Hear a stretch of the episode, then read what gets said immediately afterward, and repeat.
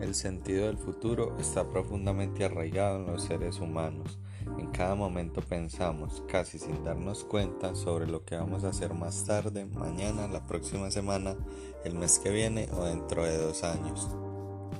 Desde pequeños reflexionamos sobre cómo serán nuestras vidas y, una vez adultos, nos ilusionamos con el mañana de nuestros hijos y nietos. Planificamos nuestra carrera profesional, nuestro lugar de residencia, el futuro de nuestra familia y lo que vamos a hacer cuando nos jubilemos.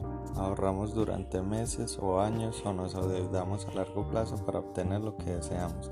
Muchos hombres y mujeres relativamente jóvenes y en excelente estado de salud, que están a años luz del final, hacen testamento o declaran su última voluntad sobre cómo disponer sus bienes o asuntos después de la muerte.